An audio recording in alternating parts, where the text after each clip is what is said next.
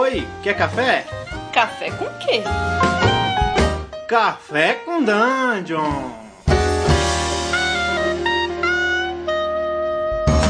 Bom dia, amigos do Regra da Casa. Estamos aqui para mais um Café com Dungeon, na sua manhã com muito RPG.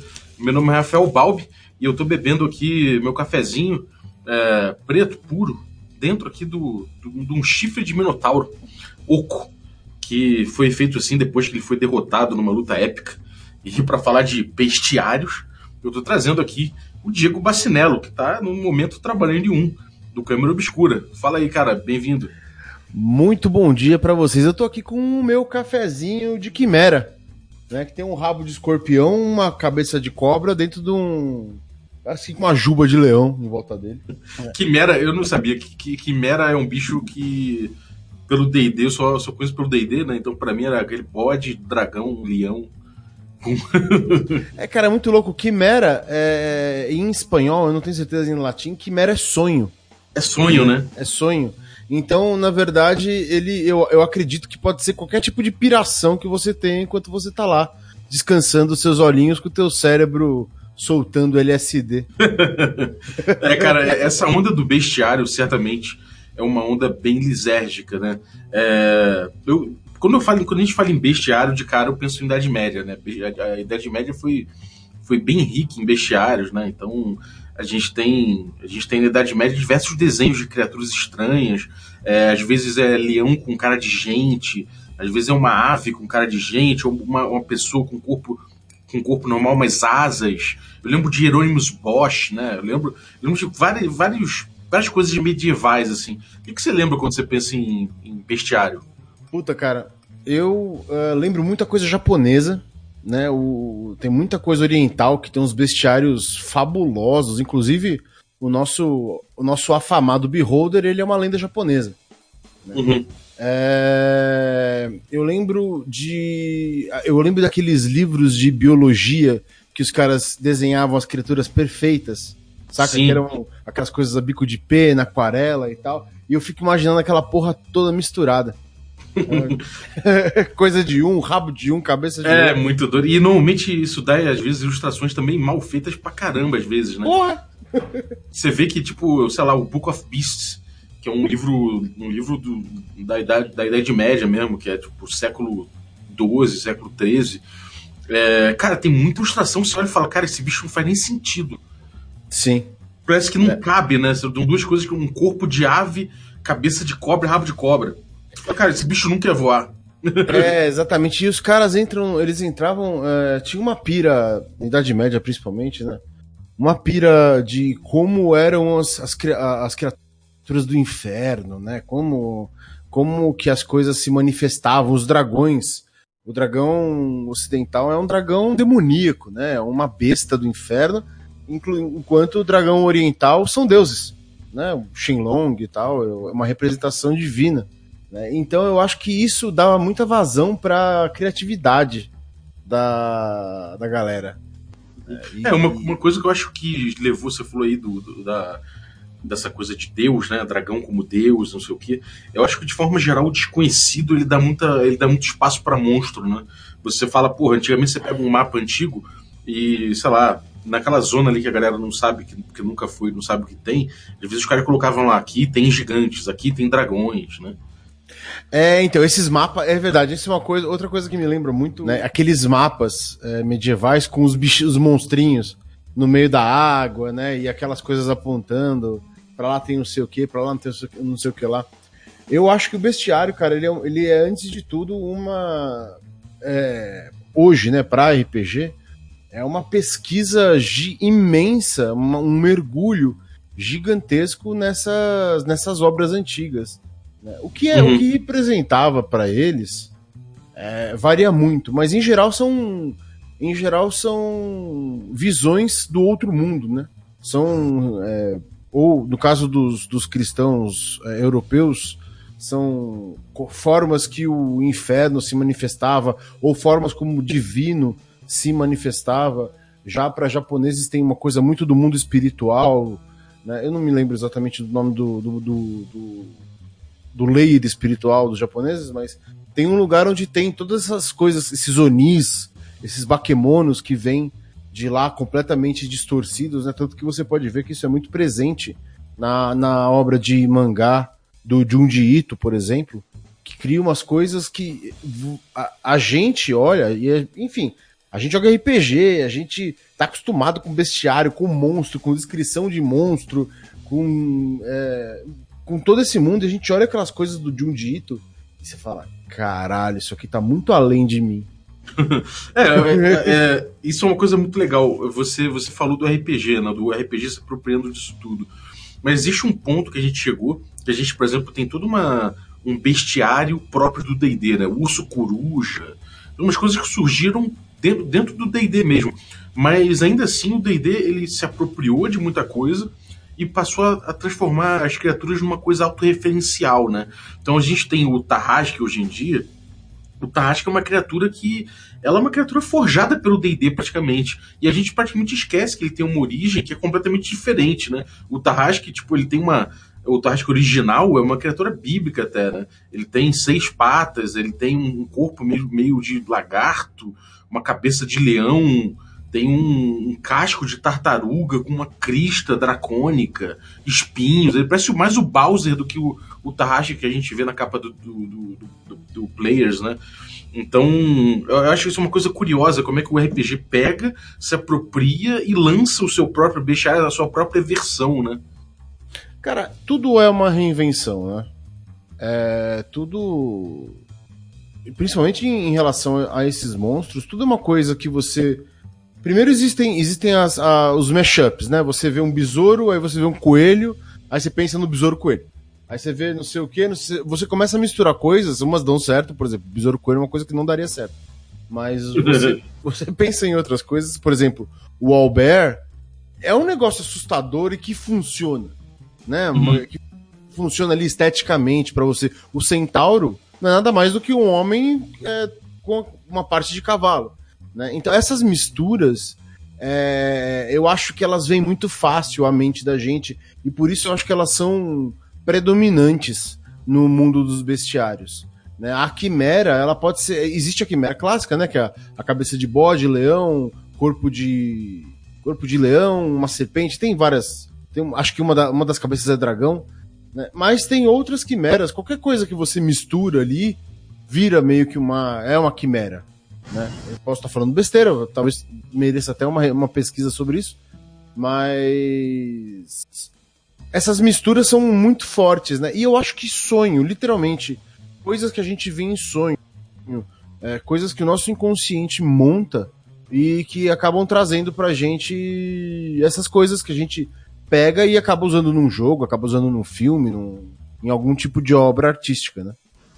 É, eu acho que o, o que me parece é que o RPG ele se, ele se apropria, de certa forma, ele trabalha muito a parte estética, né? A parte. É, ele acaba virando autorreferencial estético para si mesmo. Mas uma coisa que eu fico pensando sempre é como que a gente pode ir, às, às vezes, ir na origem de cada monstro que tem, às vezes no DD e tudo mais, e falar, pô, como é que era, né, o que, que levou à criação dessa criatura? Né, a gente tem, por exemplo, na Idade Média, para mim é, uma, é, é, o é o tipo de bestiário que eu mais é, visitei, assim. Você tem normalmente é, é, o bestiário ele é uma alegoria às vezes, né? Ele é uma ele, ele às vezes é associado com o inferno, tudo mais, mas é aquela coisa. É por que, que é um bode? Porque às vezes é, é sei lá, é alguém turrão, né? Tipo é, é como se fosse uma caricatura, né? É, é uma personalidade turrona, e porque, porque às vezes é um homem com corpo de cavalo, porque, sei lá, aquela pessoa ali é uma pessoa intragável, uma pessoa que, pô, pô se você ficar, passar por trás é capaz de dar um coice, sei lá, existem vários, várias caricaturas, várias alegorias para cada junção dessa de criatura, né? E, e aí, cara, você pega uns monges falando sobre virtudes dos homens, falando sobre vícios dos homens, e aí eles criavam essas criaturas míticas, o unicórnio, que é a pureza, ou você tem, sei lá, você tem várias criaturas que eles vão misturando e, e, e, cada uma delas conta uma história, né? Então acho que às vezes você pegar um bestiário de D&D e às vezes para além do que tá ali, você ir buscar a origem dele, você pode de repente trazer elementos muito interessantes para sua aventura, né? Pô, você vai aprender demais. É, é que esse tipo de material, é, eu acho que ele é um pouco escasso em relação. É... por exemplo, tem muita coisa que está em latim, muita coisa que não foi traduzida, né? Tem, você tem.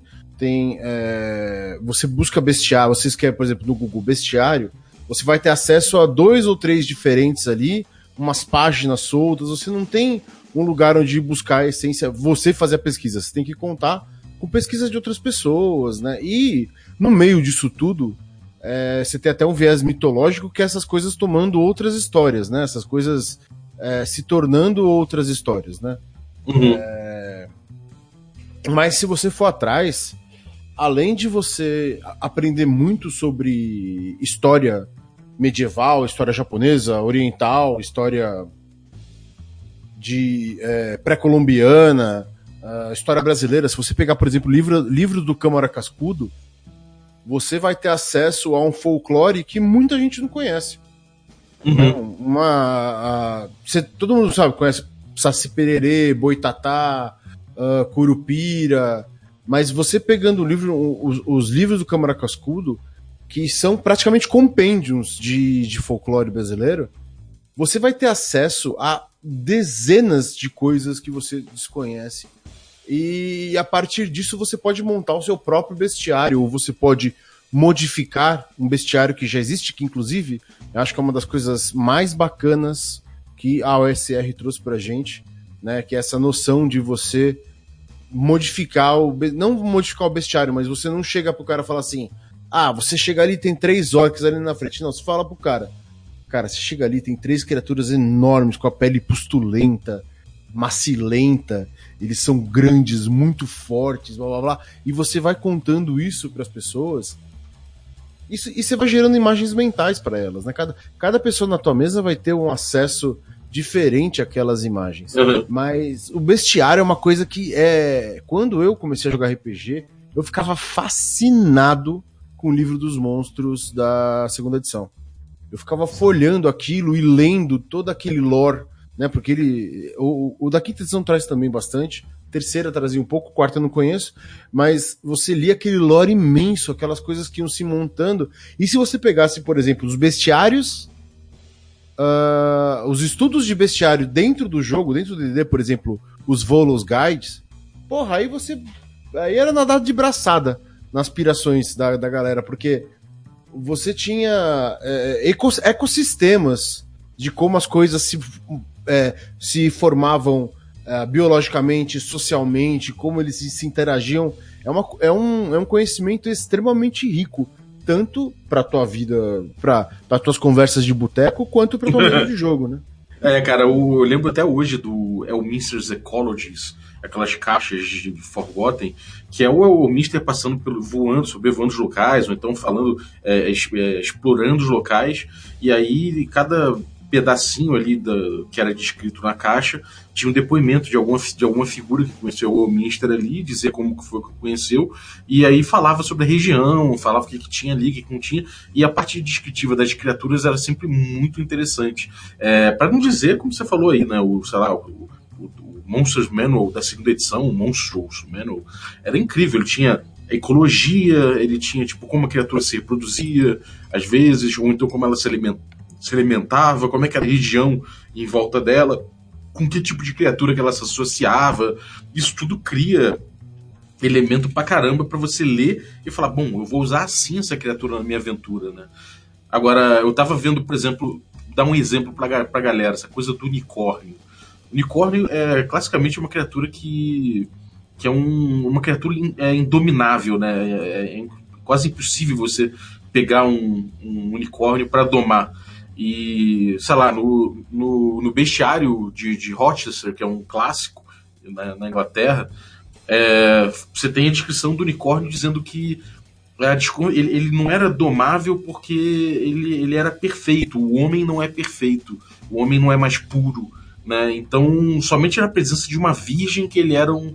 que, que era, era possível fazer o unicórnio ficar dócil, é, se aproximar e tudo mais. Então, o jeito de você pegar um unicórnio e se provar puro era você utilizar uma donzela, né? Você usar uma, uma virgem absolutamente pura e aí trazer o unicórnio para perto, aí você abate ele e você, por si só, fica é, demonstra a sua pureza. Então, tipo, você vê que esse tipo de narrativa, esse tipo de coisa, por si só pode gerar uma aventura para você, né? Cara, isso pode gerar um mundo, né? Isso pode gerar um, um ele pode gerar um paradigma para você, né? Se você tratar cada, cada criatura como uma mitologia do, do local, né? O uhum. que seria, por exemplo, um kobold? Um kobold é, pode ser um, algum tipo de uh, provocação que um deus fez aos dragões, por exemplo. É, e isso pode ter toda um pode ter toda uma história por trás de um, um kobold, uma criatura besta que é usada como bucha de canhão. Ele pra... pode ser uma chacota em cima dos pode dragões, uma... né? Exatamente, pode ter um deus que fez uma chacota sobre os dragões, saca? E, e fez aquela criatura ali, e aquilo se proliferou.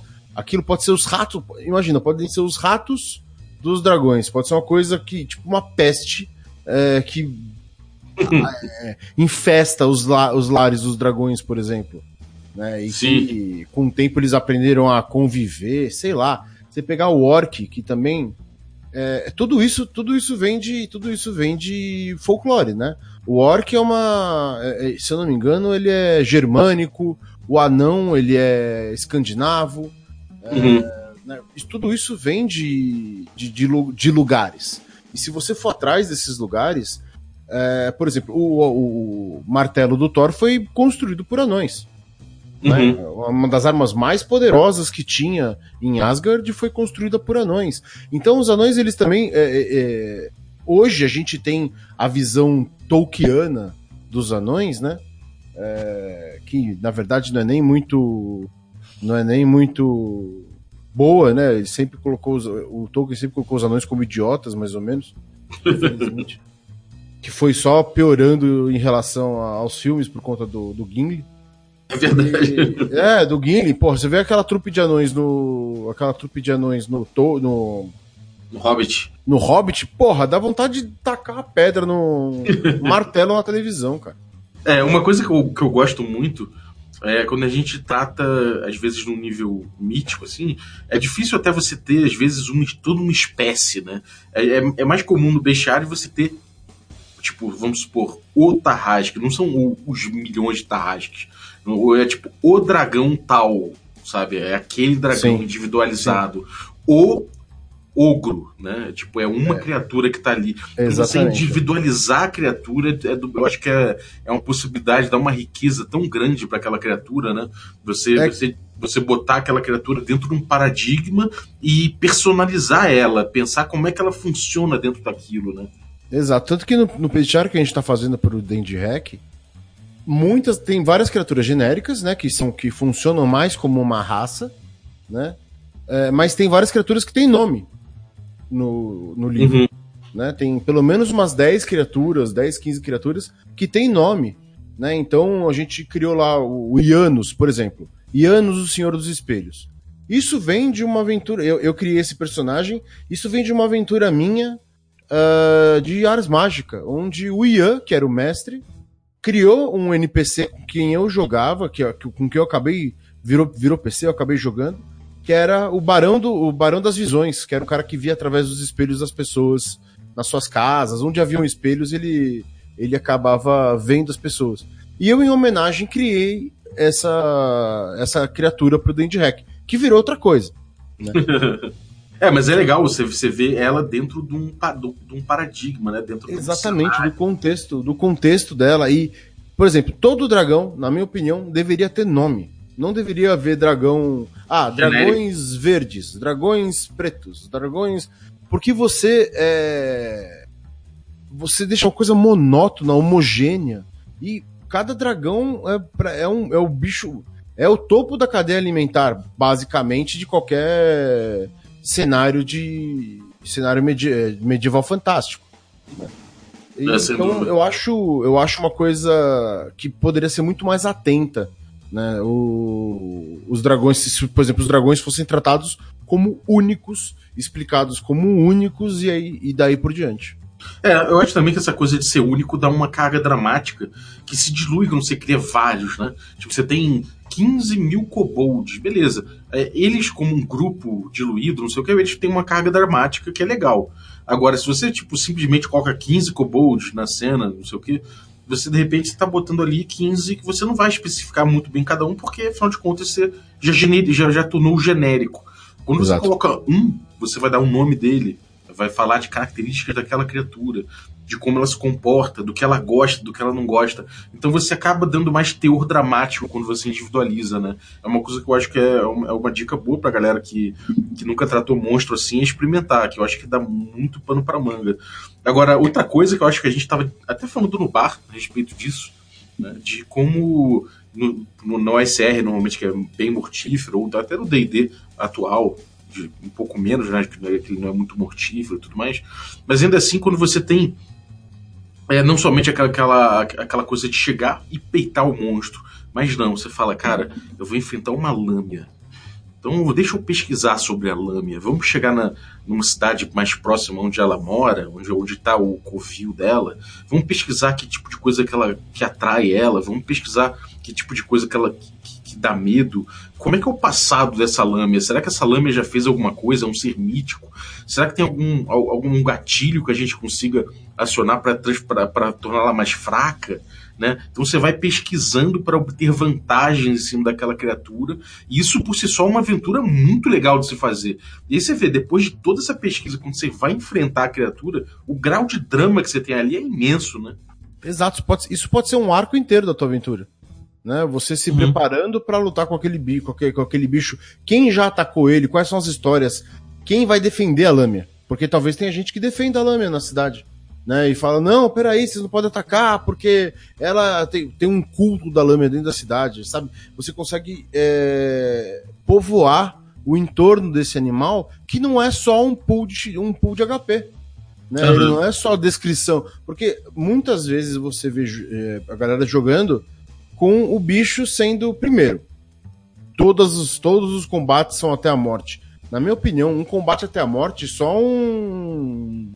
Fanático. Só é, uma coisa dramática, um, um duelo entre duas pessoas que concordam que vai ser a morte, uma coisa social, ou realmente um bicho completamente enlouquecido defendendo seus filhotes. Tem que ter contexto. Falta de contexto gera, é, gera uma coisa monótona, bem é, rasa, onde você só vai estar tá rolando dado e pegando resultado.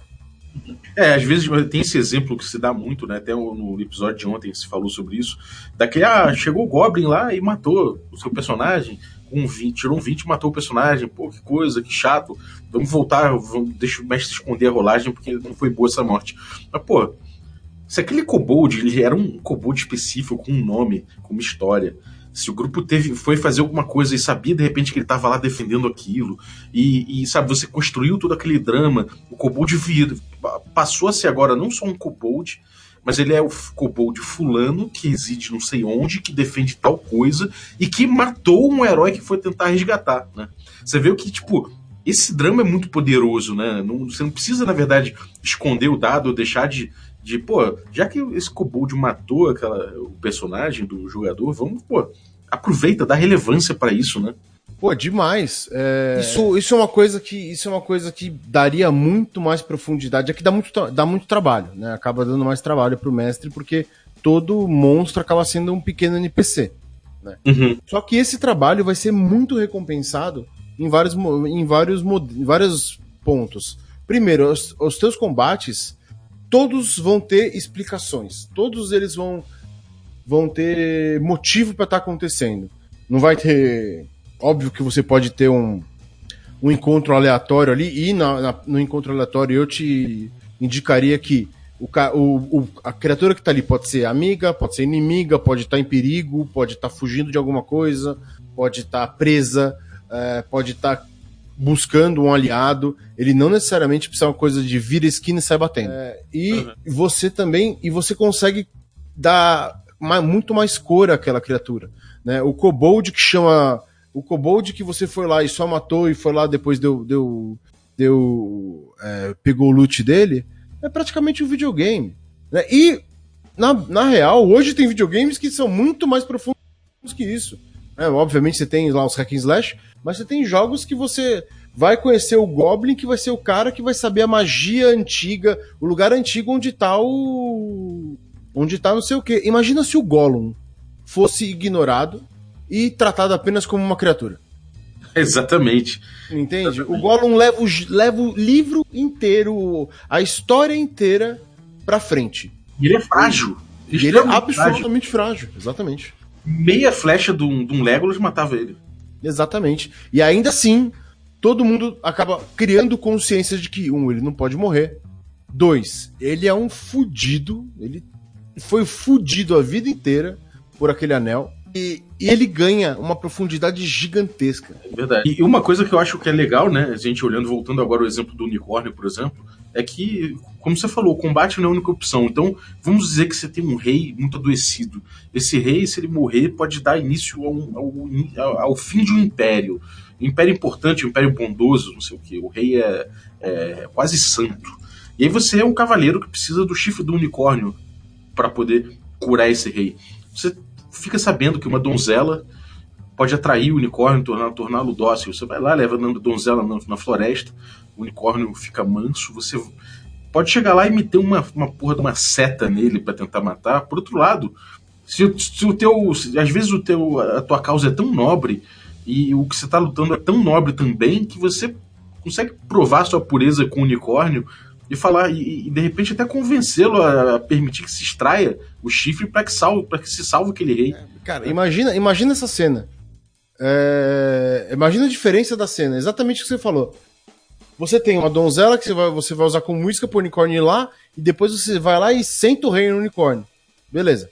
Mas aí você tem um, um unicórnio que tem nome, que tem história, que protege um vale inteiro, que já salvou um monte de pessoas por quem você já, por quem você, com quem você conversou no, no, no teu caminho até aquele lugar. Essa donzela, ela é, ela é, vem de uma dinastia, não de uma dinastia, ela vem de uma linhagem de mulheres que protegem esse unicórnio, né, de, de, que são preparadas para proteger. Esse unicórnio tem mais de mil anos uhum. e ele tá ali, na tua frente, perguntando para você por que, que você tá tirando a tua espada do do, da bainha. Da.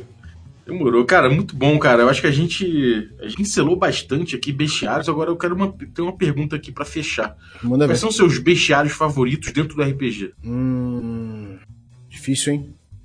É, bem, os Lovecraftianos, é, por um gosto pessoal, é, e por achar que eles são muito mal aproveitados. É, eu gosto bastante das criaturas do mitos. E eu gosto de tentar explorar elas de formas diferentes sempre que eu uso. Faz tempo que eu não jogo nada Lovecraftiano, mas sempre que eu uso eu tento explorar de uma forma diferente. E a gente teve uma boa, um bom exemplo disso no, no jogo de Numenera que teve na Câmara, mestrado pelo Carlinhos Vlout do, da NPCs. Uhum. Ele fez todo um thread, todo, todo, todo um arco envolvendo migos, aquelas criaturas que moram em Plutão né? E, e onde tem os chogotes e tal. E ele fez o, o melhor uso de Migô que eu já vi na minha vida. Usando tecnologia deles, usando toda a estranheza, toda a bizarrice deles é, extraírem cérebros e levarem para viagens cósmicas e tudo mais. Então, uhum. esse é um que eu gosto muito. Eu. Deixa eu me lembrar aqui. Cara, eu gosto bastante do os bestiários de D&D antigos. Sim. Dos, do Monstrous Manual. Uhum, é, sem dúvida, cara. Eu, aquilo ali para mim, quando eu aprendi a ler aquilo, que eu ignorava, eu, eu só olhava as estatísticas, quando eu aprendi a ler aquilo, mudou minha vida. Eu não lembro se tem bestiário, mas é, tem umas coisas muito bacanas no DCC também. É, isso em relação a, aos patronos, né? Que, queira ou não, é um tipo de bestiário, né? Uhum. É, tem uma coisa. Isso eu gosto bastante também, porque é tudo muito bem explicado. Eu tô olhando. Eu tô falando aqui, esticando o pescoço na, na estante para ver se eu acho algum livro. Cara, assim, do meu lado, eu gosto muito do Veins of the Earth. Ele, ele vai no. para mim, ele vai na. perfeito na, na colocação das criaturas do submundo, do, do, do Underdark lá, né? Do, dos veios da terra, das cavernas profundas. É, todas as criaturas são muito únicas, são muito. É, cada uma carrega um peso dramático muito grande. E, porra, só de ler a descrição você já tem uma ideia de aventura para cada uma delas. É muito incrível. É, eu, eu, gosto também dos, dos clássicos do DD também, tipo ADD, Monsters Man ou esse tipo de coisa, porque ele traz essa dimensão aí de, de do habitat da criatura e tudo mais, e isso transplanta fácil para tua aventura. Então, de forma geral, eu acho que isso aí é o mais legal, cara. Você quando você lê aquilo ali, não tem somente estatísticas, né? As estatísticas talvez sejam menos importantes. Claro que tem algumas coisas que dão boas lutas táticas e, e aí, enfim, sempre são coisas importantes. Mas quando você tem a descrição, quando você tem como a criatura se multiplica, como a criatura é, ataca, como ela se defende, o que ela, do que ela se alimenta, isso tudo gera uma, um material que é muito importante para você para você pensar o teu jogo, sabe? Então concordo contigo quanto aos, aos bestiários antigos do D&D. É... Bom, e é isso. Ah, eu lembrei de um aqui, eu lembrei de um aqui. Os bestiários de Planescape. Ah, boa. Que além de, além de serem é, bastante ricos também em relação aos planos e tudo mais, são todos desenhados pelo Tony de Terlizzi, né? Porra, então, o de Terlizzi desenha muito, né, cara? Porra, você tem ali um você tem ali uma imagética que a hora que você olha o desenho, você você é sugado para dentro daquela daquele mundo. Né, uma coisa que você não. Acho que não precisava nem de estatística demais. Podiam cortar metade de estatística e colocar o, é, os desenhos maiores no livro, saca? Porque ele te ajuda demais a mergulhar na, a, a mergulhar na proposta do, na verdade, eu tenho a, eu tenho a impressão de que o Planescape só foi o Planescape por conta da participação massiva do Tony de Terlizzi na arte. Eu acho que definiu muita coisa naquela, naquele cenário. Mas assim, como última coisa eu diria, o, o importante não é o bestiário, é como você usa ele. Né? Como você usa aquela criatura. Então, é, você, você precisa dar contexto para ela. Porque se for para botar qualquer coisa para os caras matarem ali, é, na boa, em algum momento isso vai acabar ficando monótono. E se você der cor para essa criatura, der profundidade, der espaço para ela crescer dentro da campanha, de repente você pode ter grandes surpresas uh, de ideias que vão aparecendo para você, pra você utilizar, utilizar nos seus jogos. Né? Uhum. É, sem dúvida. É, maravilha, cara. É... Por último, cara, eu vou também recomendar aí um livro do Borges, né? Do, do Jorge Luiz Borges, que é um autor muito foda. É, tudo que ele escreve é muito foda, mas ele tem um livro chamado O Livro dos Seres Imaginários. E ali ele relata. Esse é maravilhoso. É maravilhoso. Ele relata ali criaturas que apareceram Shakespeare, até no Kafka, mas também Homero. Da, da, tipo, fala de gnome, de fada. Então, cara, vale muito a pena é uma literatura da melhor qualidade. Quem não conhece Borges, então, tá perdendo muito tempo na vida. É muito bom, esse bestiário é muito bom. Cara, o que, que, você tem aprontado aí? Fala pra galera. Ah, bom, tem bastante coisa. É, nas, é, em, uma, em uma semana nós temos The Indie Hack, temos The Indie Hack, é o nosso jogo de Indie Hack, já tá na vigésima, vigésimo episódio. Aí nós temos o Véu, o Piratas de Memórias, que a gente meio que fechou um arco dele, tá começando outro agora na, essa semana. Quinta-feira tem Coach. Aí na outra semana nós vamos começar um jogo de ratos nas paredes. É, e tem o Awaken. Na... O Awaken, que é o nosso jogo, o Corrupção nas Terras do Inverno. E tem outras coisas para vir aí. Eu, já, eu tô conversando com uma galera que quer trazer jogos pra câmara. E a gente vai ter mais coisas na câmara aí de jogos e tem os nossos botecos, né? Acho que daqui, daqui uma semana vai ter outro um boteco sobre X-Cards. Né? E a gente está aí reabrindo as portas do nosso estabelecimento querido para beber, encher a cara e falar de RPG. Maravilha. É, então, cara, obrigado aí por participar. Espero que a galera tenha curtido tanto quanto curti falar sobre bestiários. No mais, é, a gente tem aí nossas streams aí, nosso YouTube, tudo barra regra da casa, twitch.tv barra regra da casa, youtube.com barra regra da casa. Tem aí nosso, tu, nosso Instagram, cara, vai lá no Instagram, a gente sempre coloca coisa, é, bastidores, mesas que a gente faz, a gente anuncia quando vai participar de algum evento. Então cola no nosso Instagram, é, instagram.com barra regra da casa, dá uma forcinha aí que essa rede social aí é muito importante pra gente, mas a gente também tá no Twitter e no Facebook, que você pode ficar por dentro de tudo que a gente lança. É, no mais, muito obrigado aí, galera, e até a próxima.